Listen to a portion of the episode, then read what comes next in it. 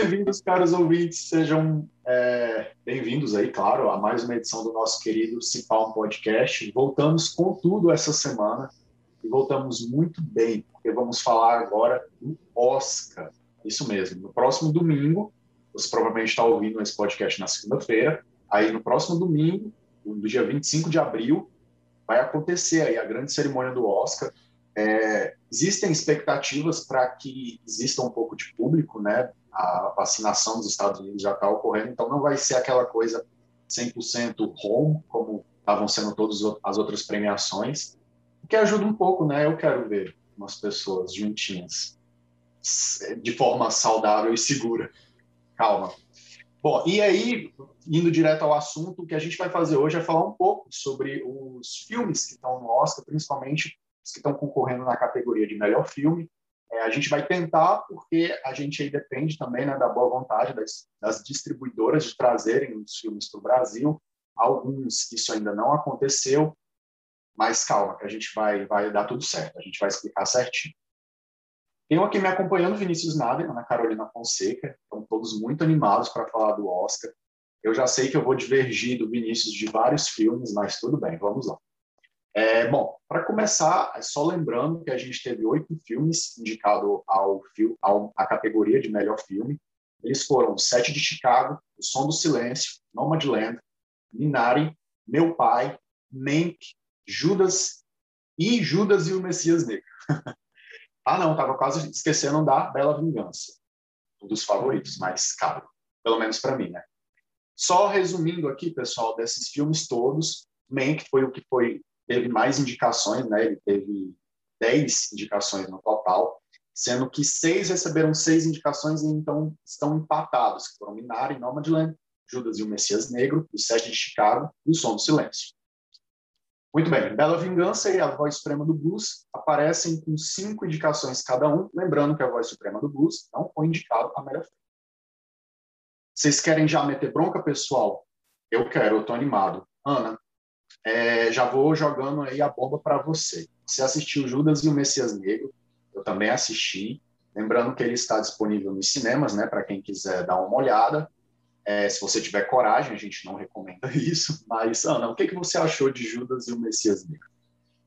Nossa, eu gostei demais. Eu tinha expectativas altas para esse filme e elas foram superadas tem um elenco incrível, né? Que é o Daniel Kaluuya, o, o mesmo ator de Corra, que é um filme que eu amo. O Lakeith Stanfield, que também fez Corra, fez um filme da Netflix que eu amo, que chama Someone Great, que inspirou até uma música da Taylor Swift, né? Como sempre eu tenho que falar da Taylor Swift aqui. Mas enfim, esse filme é baseado em fatos reais. É a vida de um, de um ativista é, negro do, do grupo Pantera Negra. É, chamado Fred Hampton. Então, é a vida, ali, a vida dele em alguns anos. E o cara que se infiltrou no grupo para denunciar eles para o FBI. Esse filme realmente é sensacional. Eu acho que se ganhar, qualquer prêmio que ele ganhar vai merecer.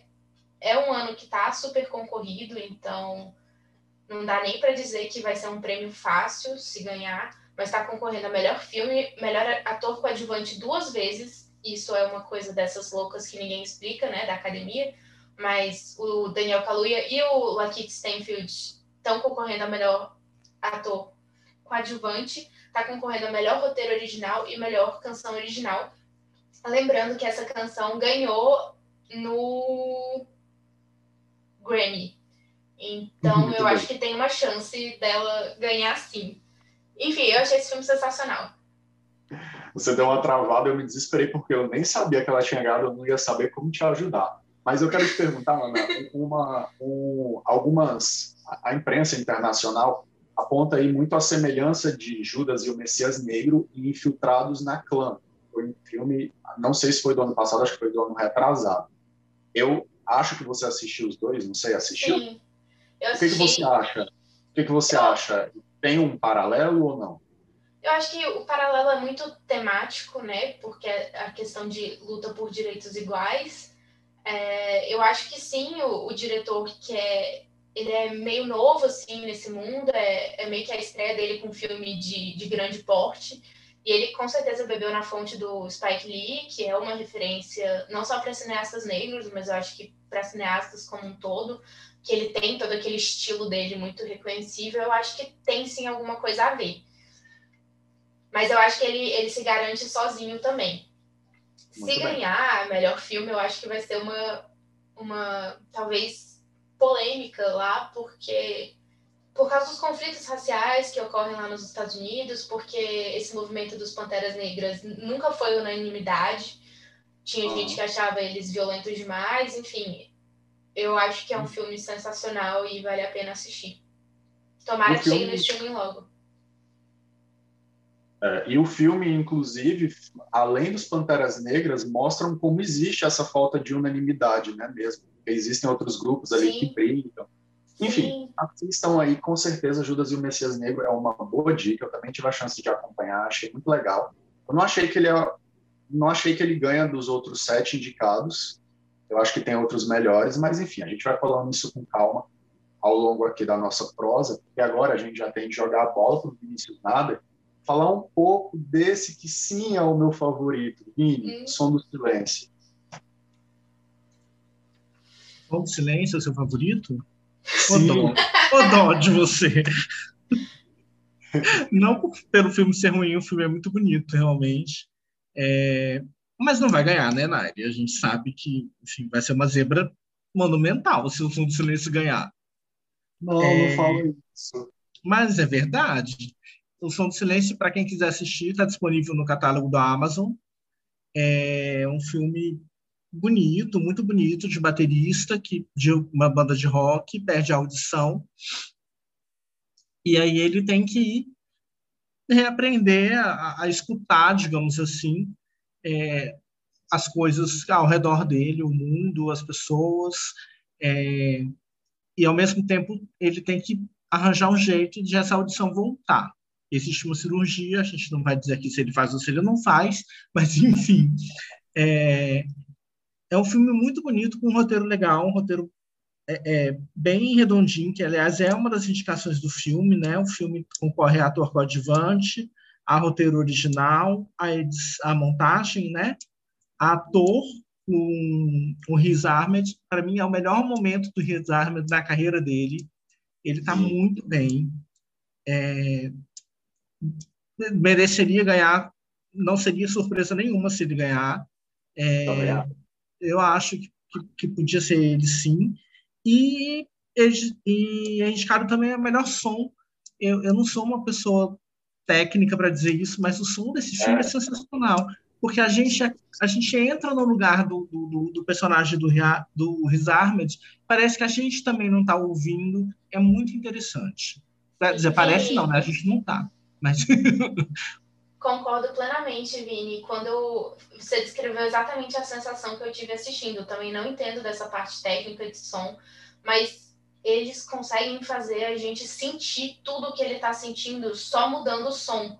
Então, quando ele ouve, a gente ouve. Quando ele ouve bem, a gente ouve bem. Quando ele ouve mal, a gente ouve mal. Quando está em silêncio, está em silêncio.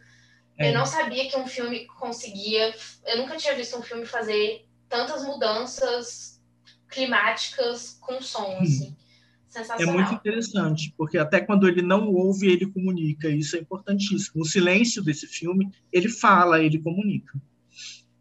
Exato. Eu, eu sim concordo com tudo que você falou.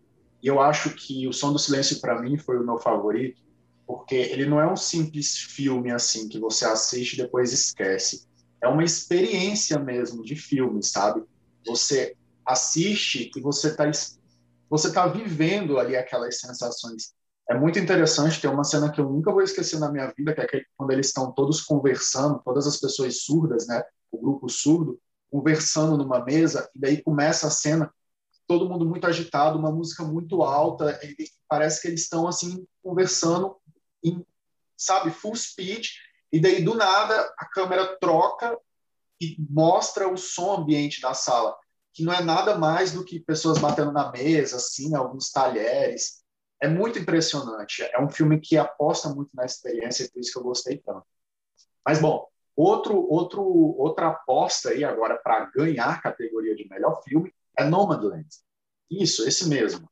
Nomadland já ganhou o, a principal estatueta do Globo de Ouro. Opa, quase que não me veio, mas veio, hein?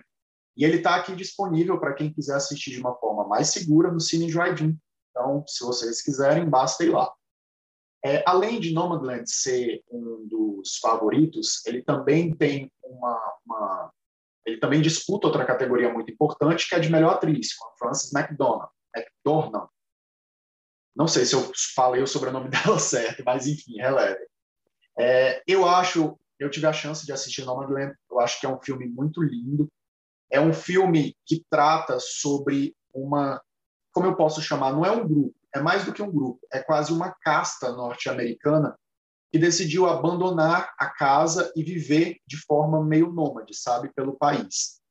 E daí o que acontece é que eles vão vivendo onde tem emprego, sabe? Por exemplo, no fim do ano, como é o caso da atriz principal, a Amazon contrata muitas pessoas porque tem muito envio e ela vai, ela se muda para a sede da Amazon e vive lá trabalhando. Aí depois esse período temporário acaba, ela se muda para outro lugar procurando trabalho. E assim vai. É, o filme não quer mostrar essa realidade desses novos nômades norte-americanos de uma forma triste. Muito pelo contrário, é, eles mostram esses nômades, apesar deles estarem nessa situação por conta da crise imobiliária que aconteceu em 2008 ali, que deixou muita gente, fez muita gente perder a casa, eles mostram como essas pessoas se tornaram uma comunidade, sabe? Estão juntos, estão até de certa forma felizes. Eu acho também que o trunfo de Nomadland é usar uma abordagem quase documental. O filme é quase um documentário. Tem gente ali que não é ator, dá para perceber. É... e a Frances, ela consegue muito bem trabalhar com os não atores. É um filme muito incrível. Eu acho que ela merece merece levar o Oscar de melhor direção, pelo menos. Eu estou procurando aqui qual foi o nome da diretora certinho para não falar besteira. Foi a querida Chloe Zhao, que também levou o Globo de Ouro como melhor diretora. Eu acho que ela merece sim como melhor diretora no Oscar também. Eu não sei se Nomadland, na minha opinião, seria ali o filme mais impecável, porque é um filme muito bom, é um filme muito bem dirigido, mas, enfim, a história, assim, eu prefiro O Som do Silêncio. Muito bem, é eu isso. Tenho, eu tenho uma dúvida para você que viu esse filme, eu não vi ainda. Mas claro. a atriz principal e que foi indicada ao Oscar esse ano por Nomadland, que é a Frances McDormand, é, ela já ganhou alguns anos atrás com Três Anúncios para um Crime. Isso.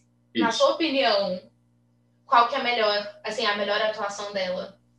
Se ela ganhou naquele Mas, ano, você acha que ela merece ela mais agora? Ela já ganhou com Fargo também. Se ela ganhar é esse ano, ela, ela alcança a Meryl Streep. Nas vitórias, né? Não nas indicações aí. aí... É, não, mas eu acho, Ana, que sem dúvida em Nomadland ela tá até melhor do que Nossa. os Three Billboards Outside. Enfim, esqueci o nome do outro ah. filme, mas. Eu não gostei desse filme, mas a atuação dela é impecável. Mas ela tá é, melhor do que Fargo, Nari? Pois Porque é. Eu, eu acho que Fargo, Fargo é a grande atuação dela. Ah, tá. É, eu não, não tive a chance de ver Fargo, o filme, só a série mas eu acho que Nomadland ela tem um trabalho muito difícil que é lidar com o inesperado e que é lidar com as pessoas que não são atores, entende? E ela faz isso de uma forma brilhante, sabe? É, é muito incrível. Ela tem, ela se transforma naquela mulher. Inclusive, eu tenho dúvidas se as pessoas que estavam ali sabiam que ela era de fato uma atriz, entendeu? Então, eu uhum. acho que isso é um desafio muito grande para os atores. Nenhum outro aqui chegou perto de passar por isso, de lidar com estranhos, no meio do deserto, como ela o fez. E eu acho que ela, sim, está melhor do que o dos três cartazes. Mas, bom, é isso. Eu já falei aqui um quilo, falei quase meia hora. Temos de passar a bola de novo para Ana Carolina tentar, Ana, tenta, pelo menos, falar um pouquinho para a gente sobre a Bela Vingança. Que a gente não teve a chance de assistir a Bela Vingança, porque ele só vai estrear aqui no Brasil, de acordo com a Universal, no dia 22 de abril. Isso, é, segundo a Universal, ao site Cinepop. Mas, Ana, você quer tentar falar alguma coisa aí sobre Bela Vingança? Bom, é, Bela Vingança é a estreia da Emerald Fennell, que é uma atriz britânica na direção de filme. Ela já tinha antes é, trabalhado por trás das câmeras como roteirista e produtora de Killing Eve, mas ela ficou bem famosa assim mundialmente nos últimos tempos porque ela interpretou uma personagem bem polêmica de The Crown, né, que é a série da Netflix. Mas essa a direção, a estreia dela na direção de um filme e é sensacional. Ela conseguiu fazer uma coisa incrível, é um filme super aclamado pela crítica e pelo público. Tem também a Carrie Mulligan, que eu acho uma atriz sensacional. Eu sensacional. Eu amo a Carrie Mulligan. É, ela fez um dos, meu, dos meus filmes preferidos da vida, assim, a vilã, e ela é perfeita. É, e, e, nesse filme também, muitos elogios para ela. Eu acho que ali, junto com a Frances McDormand, ela é a, a grande, o grande nome para esse Oscar de melhor atriz. Acho que vai para uma das duas, porque dizem que realmente a atuação dela é maravilhosa nesse filme. Se vocês pesquisarem, vocês podem achar vários spoilers deles. Vou tentar falar sem dar spoiler, mas é sobre uma mulher que começa a se vingar das pessoas é, depois de passar por um evento traumático. É um filme que aparentemente tem reviravoltas do início até o fim, então ele está muito bem elogiado. Eu acho que não deve levar de melhor filme, porque é um ano concorridíssimo, mas tem bem, bem chance de levar a melhor atriz, na minha humilde opinião, porque todo mundo está elogiando a Carrie Mulligan. É, lembrando aí que a Bela Vingança vai estrear nos cinemas do Brasil no dia 22, que é a próxima quinta-feira. Então você vai ter três diazinhos antes do Oscar para tentar conferir. É, lembra que cinema não é um lugar seguro por conta da pandemia de Covid-19. Mas aí, pegando o ganchinho da Ana, por conta dos twitteiros, né, que comentam muito sobre o filme, é, eu acho que a Bela Vingança vai trazer um olhar muito especial, um olhar singular, até então não visto em nenhuma produção assim, cinematográfica, sobre o machismo. Porque, vejam bem, vários filmes, várias séries falam sobre machismo, né? mas de uma forma talvez não tão profunda quanto a proposta de A Bela Vingança. É, o que não significa que seja inútil. Claro que não, né? Falar sobre machismo, sobre homofobia, racismo é sempre válido. Mas eu acho que a grande sacada de A Bela Vingança vai ser mostrar a estrutura social que envolve Sim. o machismo, sabe? Desde a justiça que não pune o machismo, até uhum. as instituições que a gente vive todo santo dia que não punem o machismo. Por fim, a teia de homens que se protegem. Exato. Exato. Eu acho que é um filme, assim, pelo que a gente ouve, né, um filme que toda mulher que assistir vai identificar ali algum momento que ela já viveu ou que já aconteceu com uma amiga, uma irmã, uma prima. Então é um filme que muita gente, apesar dele, claro, ter drama e, e enfim, dramatizar situações. É um filme que traz situações muito reais. E eu achei até uma, uma indicação, assim, bem emblemática aparecer, né, no, no, no Oscar desse ano, porque não é um filme sutil, é um filme com uma mensagem bem forte, alguns diriam radical, sobre as estruturas que, que permeiam a nossa sociedade, que levam a toda essa situação de, enfim, todos os tipos de situação de, de machismo, de violência contra a mulher. Então, se ganhar, eu acho que vai ser merecido, porque realmente é um filme excelente, mas a, a, o grande destaque é a atuação da Carey Mulligan, que é sensacional. É, e aí ele deixa aquele lembrete, né, que é importante sempre a gente ter. O machismo é só quando o homem bate na mulher? Não, né? Esse é o último estágio do machismo. Existem vários outros que poderiam prevenir o ápice do machismo, né, digamos assim. Mas, enfim, a gente não sabe, a gente está aqui só, só palpitando.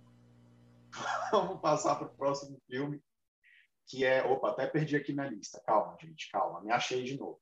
Me achei. Seria é, meu pai, né? Comigo. Ai, meu Deus, de novo, só eu vou falar nesse, nesse, nesse podcast. Desculpa, gente. Eu prometo que semana que vem vocês nem vão ouvir minha voz.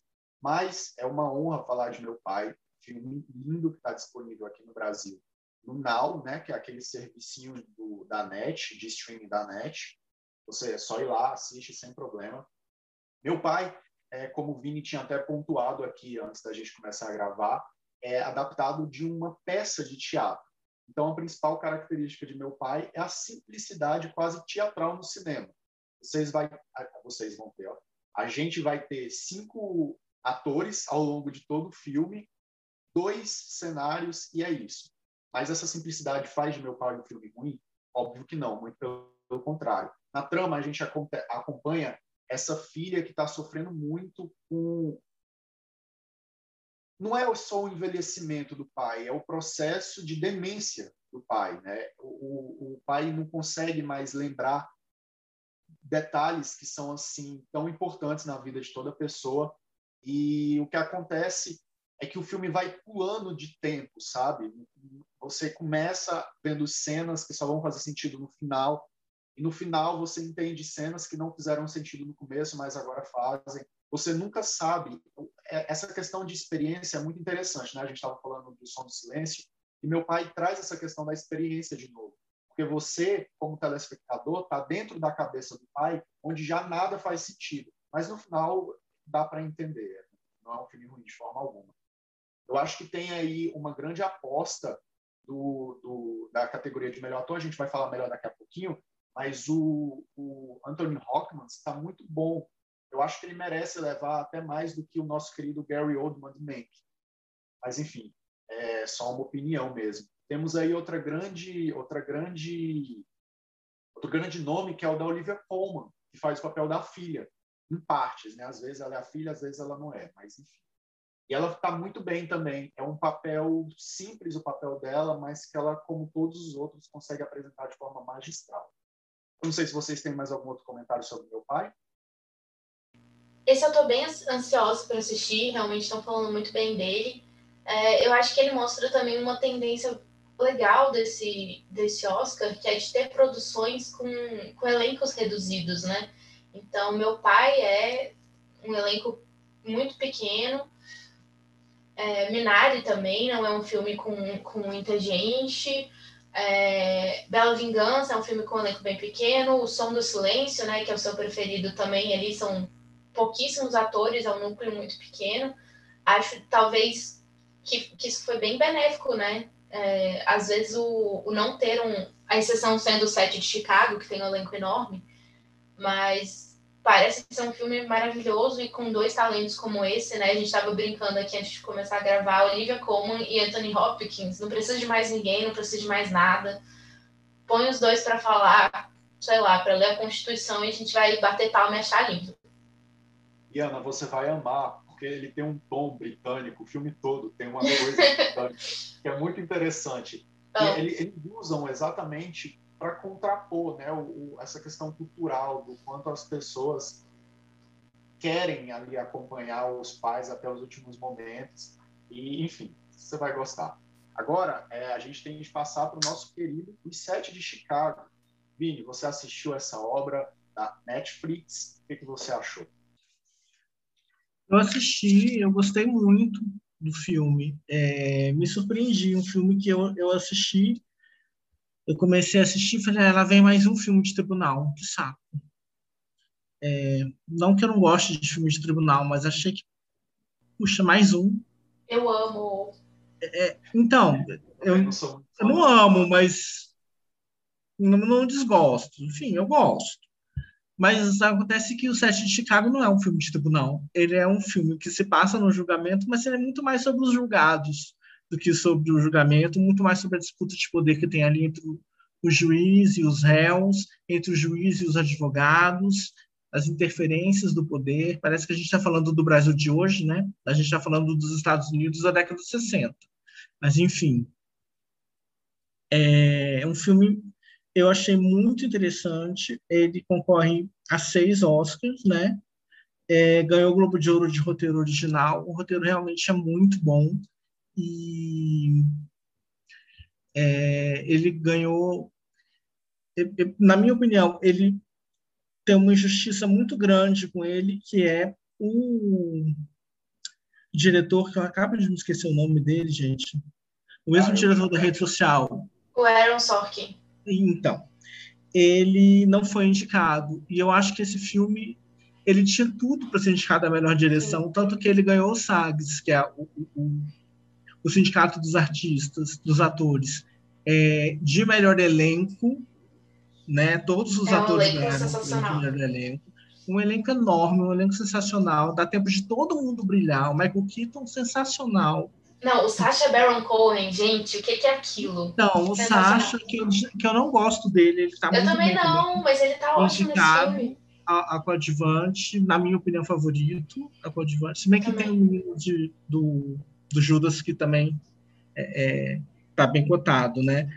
É, então eu sinto falta desse, desse, dessa indicação ao diretor. É, Para quem não viu, o Set de Chicago também traz essa, essa coisa, essa questão racial é, muito forte. É, é o julgamento de sete pessoas que é, em Chicago promoveram um protesto contra a guerra do Vietnã e foram repreendidos pela polícia de maneira violenta, e aí houve aquela coisa toda, a polícia fez, a polícia não fez, a polícia só reagiu, ou a polícia que incitou a violência, então é essa meio discussão que está por trás de tudo, porque eu volto a dizer, na verdade, é um filme que é muito mais sobre as pessoas e sobre as artimanhas que estão ali incluídas no, no julgamento do que sobre se foi ou não um abuso da polícia. Eu queria também chamar a atenção para o ator que faz o, o, o, Bob. Eu não vou me atrever a falar o nome desse rapaz. É, Bob Sil? É, o Bob Sil. É, não, eu, o Bob Sil eu não me atrevo, eu não me atrevo do ator. Ah, tá. é, e aí, e aí a Abu Matum, enfim, alguma coisa assim, ele também está muito bem. Acho até que ele está melhor do que o Sasha mas a indicação foi para o Sasha. E é isso. Vini, filme esse tá na filme. Pois é, da Netflix, mas ele tem uma Da conexão é, com o Judas e o Messias Negro, que, que é o personagem que no set de Chicago é um coadjuvante, né? Ele aparece como público do, do julgamento, não vou dar spoiler aqui, mas é um dos protagonistas do Judas e o Messias Negro, o personagem do Daniel Kaluuya, que é o Fred Hampton na vida real, né? Uhum. Então, é muito legal assistir esses dois filmes e comparar, assim, a- É. as... Enfim, é a mesma época, é o mesmo período sendo retratado, questões muito parecidas. Eu também queria chamar a atenção para uma coisa, assim como eu falei do Som do Silêncio, eu não sou um técnico, mas a montagem, a edição do set de Chicago é, de novo, muito, muito forte. Quando essas coisas técnicas chamam muita atenção, Aham. é porque a gente que leigo consegue perceber que, que é bom, é, enfim, tem alguma coisa ali atrás que é muito especial. Eu acho que eles vão ganhar de melhor montagem. É, O ritmo do filme cena, é sensacional, assim. Não, e a cena inicial, que ele vai mesclando as coisas, né? o- o- os acontecimentos, essas imagens de arquivo com as imagens ficcionais, é muito interessante. Muito bem. É isso. O Vini escreveu sobre isso no blog, próximo capítulo. Procurem. Sim, lá vai estar tudo bem completinho. É, eu tenho de admitir que o site de Chicago não, não foi, não me surpreendeu tanto quanto surpreendeu ao Vini, mas tem seu mérito. Bom, agora nós temos de aí falar uns que prometia, prometiam ser um dos maiores dessa edição do Oscar, mas parece que está perdendo ali o fôlego, que é Mank. Mank, outra produção da Netflix. Percebam, caro ouvinte, como a Netflix veio forte no Oscar desse ano. E Mank fala, Mank tenta contar, na verdade, os bastidores de como foi a criação do filme Cidadão Kane, né? O, o filme é da década de 90, o Cidadão Kane, mas a, a sua cara, a sua a sua criação mesmo, a sua construção, o seu desenvolvimento aconteceu bem antes. Desde a década de 30, querem fazer um filme assim que fugisse à regra da época.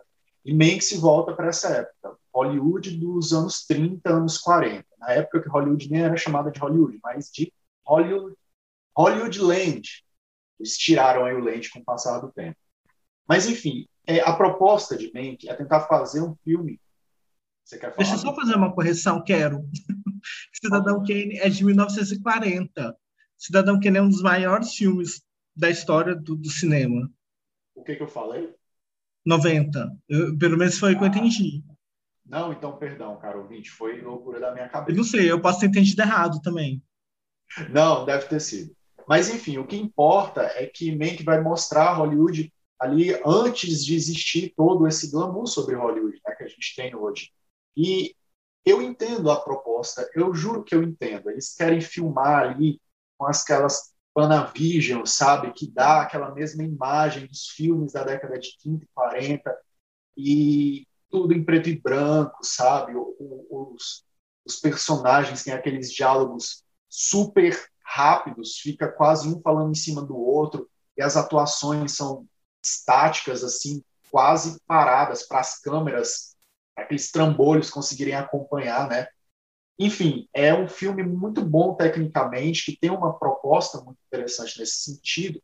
Entretanto, foi o filme que menos me agradou, porque a história é lenta, não é legal, não é aquele filme que você se diverte, que você se surpreende, que você experimenta emoções, como no caso do Som do Silêncio, é, ou A Bela Vingança, eu saberia se eu tivesse assistido, que não foi o caso.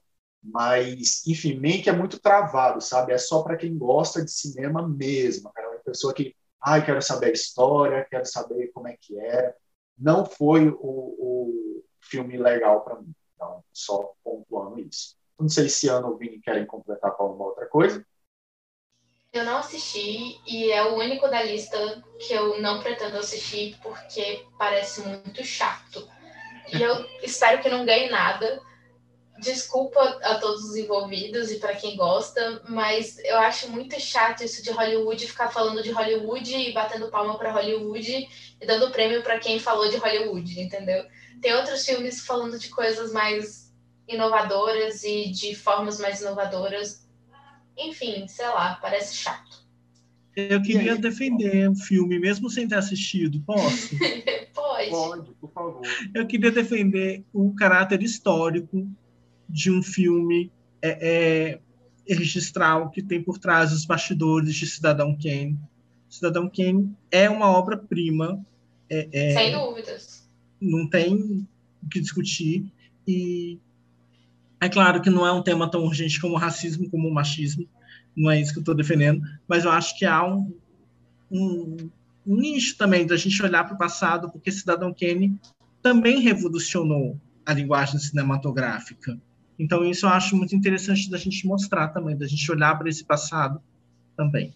Então, eu assistiria um documentário sobre o, o, o making of do do Cidadão Kane, eu super assistiria. Agora um monte de gente lá, blá, blá, blá, com esse preto e branco fake, não gosto.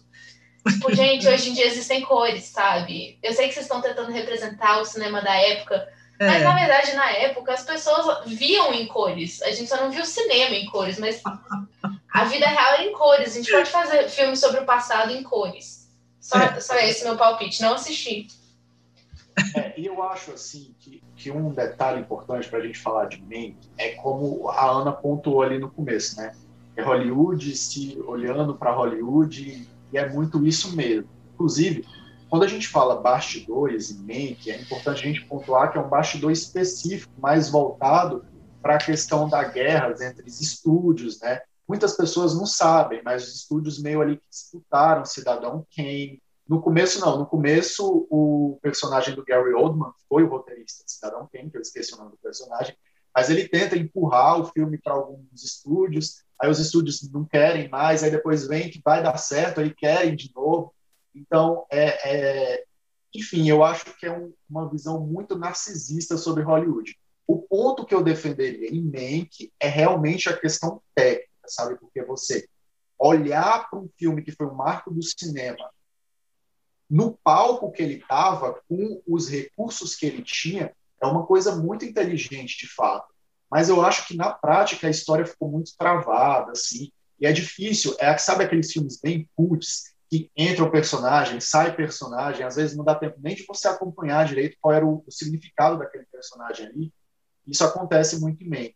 E outra coisa que eu queria pontuar também é a atuação do Gary Oldman, que, desculpa, cara, eu amo ele, mas não é uma atuação excepcional. A única a impressão final que fica depois de Mank é que o roteirista de Cidadão Kane era apenas um bêbado. E é isso. Eu não sei se ele estava tentando deixar essa simplicidade mesmo, mas para mim foi essa grande impressão que, que ficou. O filme, que é um marco do cinema, na verdade foi escrito ali em cima da hora, às pressas, por um cara completamente inteiro. Mas enfim, bola para frente, porque nós ainda temos de falar do nosso último filmezinho da noite, que é Minari. Filmezinho entre aspas, né? É. é um filme pequeno, mas é um filme gigante em conteúdo. Minari. Os favoritos da noite. Um dos favoritos da noite. Exatamente, um dos favoritos. Produzido por Brad Pitt, aí quem é fã da, da parte mais visual de, de Hollywood pode contar com isso. Mas, enfim, Minari vai estrear aqui no Brasil dia 22, junto com A Bela Vingança. Então, dá tempo, se você quiser, se arriscar e ir ao cinema. Fica por sua conta e risco. Mas, é, cara, Minari, assim, é difícil a gente falar, já que a gente não assistiu, né? Mas se eu tivesse assistido, eu acho que eu teria dito que Minari é um filme muito delicado, entendem? Eu acho que essa é a principal visão que a imprensa internacional e os twitteiros apontam, essa delicadeza de Minari, sabe? Sobre uma família imigrante da Coreia que, que quer uma vida melhor né, nos Estados Unidos, como tantas outras, tentam comprar ali uma né? fazenda. Oi? Coreia do Sul. É? Eu falei do norte? Não, você falou só Coreia. Eu estou perguntando se é do sul ou do norte. Não, na verdade, eu acho que eles nem fazem essa distinção. Não sei se elas já estavam divididas. Como né? não falam? É? Não sei. É, tá, enfim. É. Uma família imigrante asiática, podemos deixar assim. E daí eles tentam, é aquele sofrimento para conseguir, sabe, prosperar. Eu imagino, não assisti, pontuando. Mas, é, enfim, é um filme que vai apostar muito nesse sofrimento e eu acho que ele merecia uma chance ali de ganhar, mesmo sem, enfim, mesmo sem ser tão grande aí quanto os outros, mesmo sem ter um orçamento tão ampliado. É, ele vem na esteira do ano passado, né, de Brasil. Tava pensando isso também, seria muito simbólico, né, ganhar, se ganhar, Minari ganhasse. E eu li também, assim, não assisti, ele mas é o eu... de ouro de filme estrangeiro, né? Sim, o que foi meio controverso, porque não é exatamente estrangeiro. Ele tem partes dele que parece que são em coreano, mas se passa nos Estados Unidos, os produtores é. são americanos, o diretor é americano. É...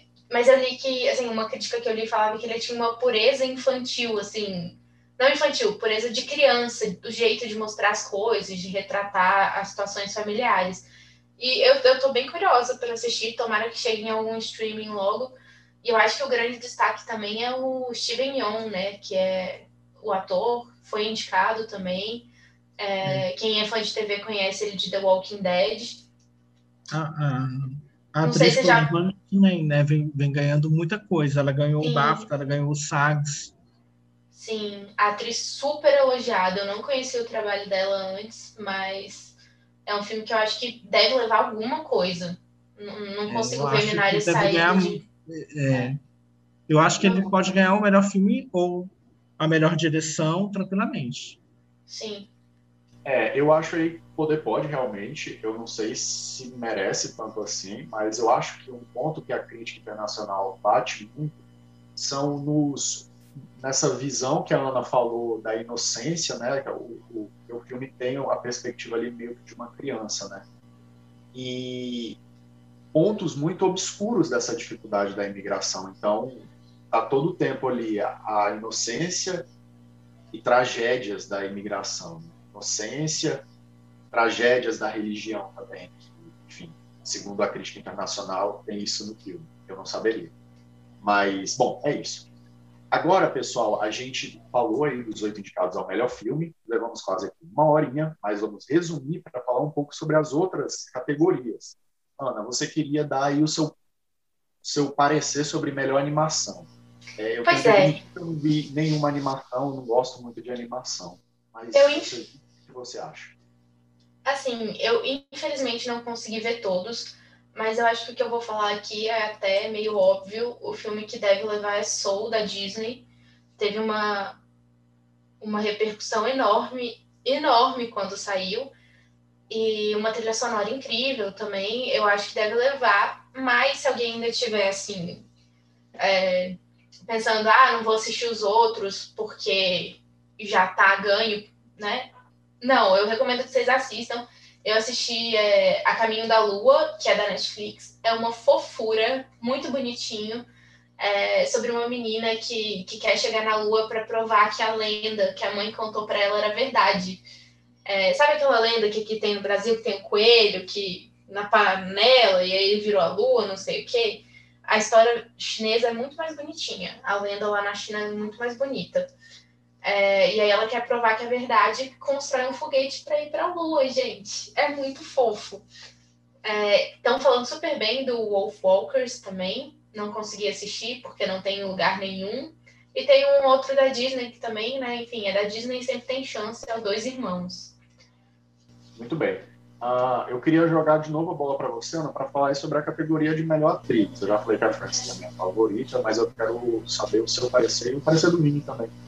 Gente, eu tô num dilema enorme com, com essa categoria. Eu acho que qualquer uma delas pode levar. A gente já falou aqui, né, da, da Carrie Mulligan e da Frances McDormand. Eu acho que elas têm, sim, uma chance bem grande de levar. Mas quem ganhou no Globo de Ouro foi a Andrea Day, que fez o filme biográfico da, da Billie Holiday. Não chegou aqui no Brasil, acho que não tem data de estreia, então não sei. Mas ela foi super elogiada pela atuação nesse filme acho que também é uma forte concorrente. Tem a Viola Davis, que é de A Voz Suprema do Blues. Apesar de ser um filme que ela aparece menos de 30 minutos, ela rouba a cena sempre que aparece. O SAGs, né? Oi? Ela levou o SAGs. Levou o SAGs, sim. É, é, bom a gente a dizer que o SAGs e o Oscar tem muito votante em comum. Por isso a gente sempre pontua que quem levou o SAG sai um pouquinho na frente, tem um passinho na frente, porque os votantes são. Muita gente vota nos dois.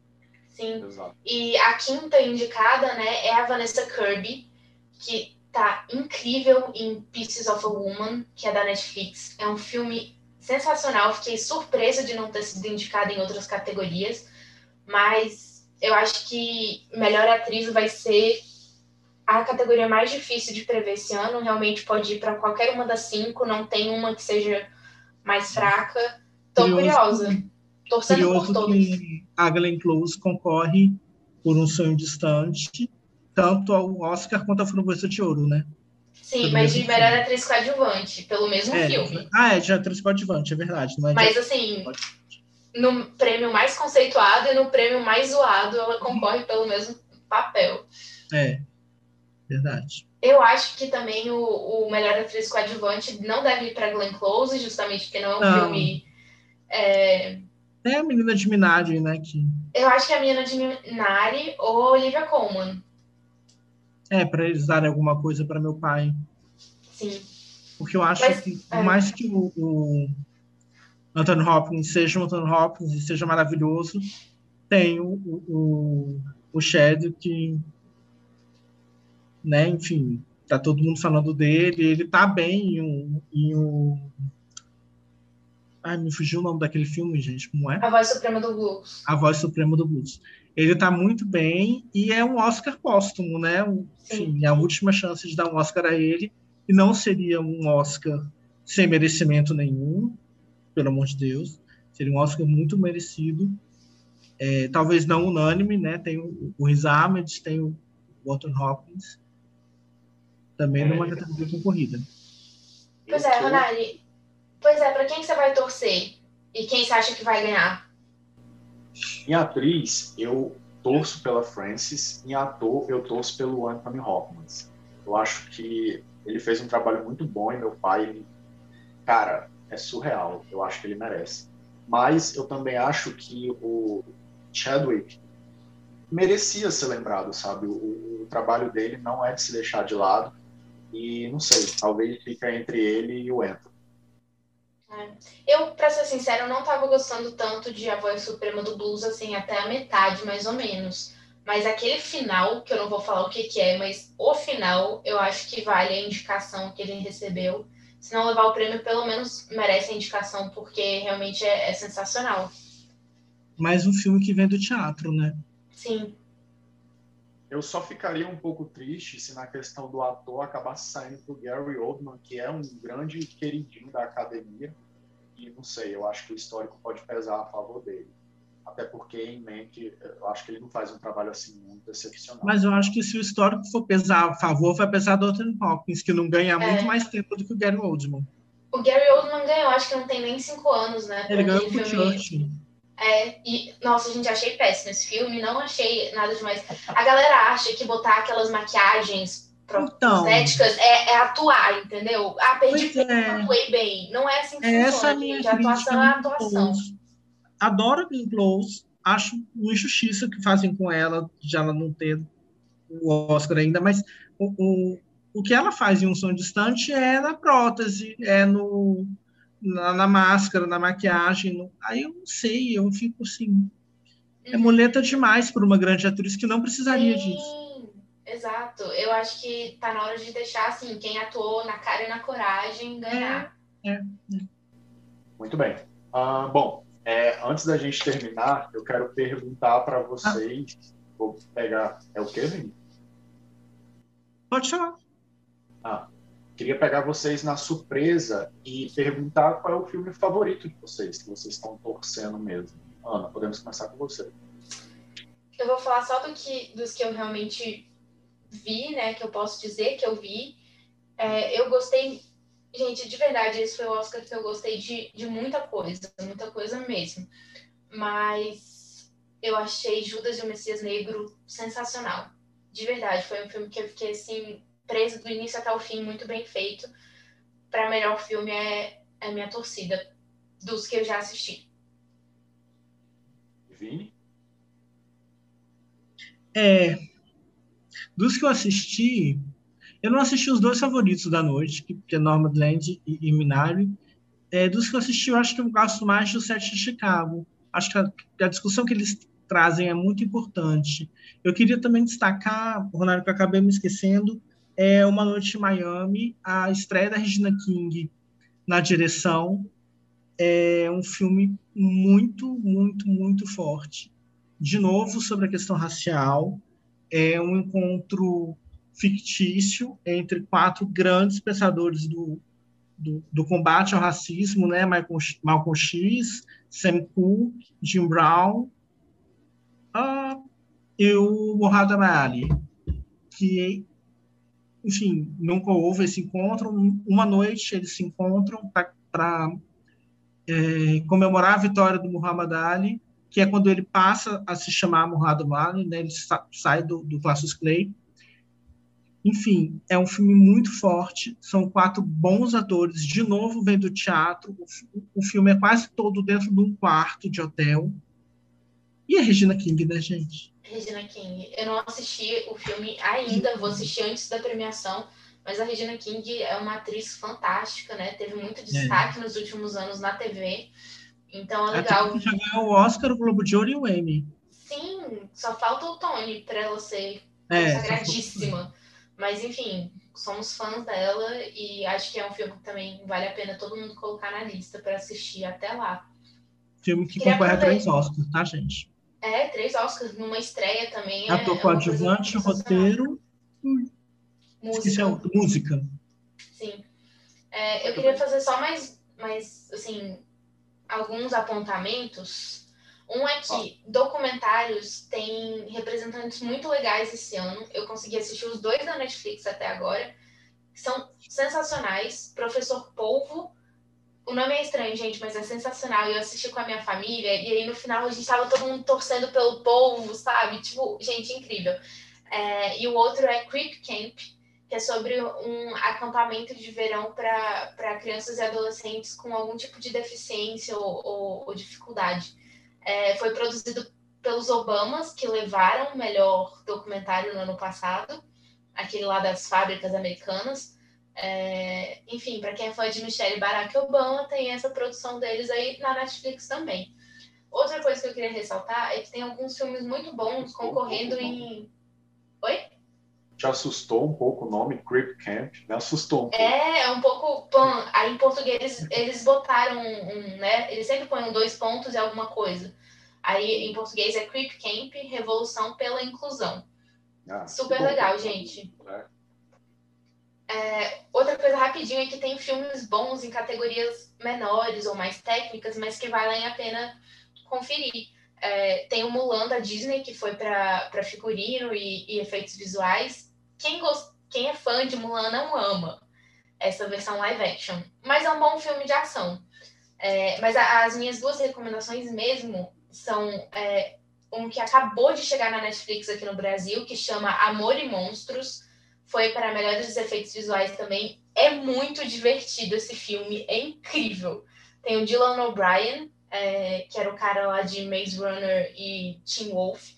Você já assistiu? Eu, só, eu assisti, é muito legal, super divertido. Como mas... chegou hoje, você já assistiu? Assisti. Socorro. De madrugada. As madrugadas ah. estão aí para isso. Ninguém consegue te pegar, Ana, parabéns. Mas bom, vamos lá.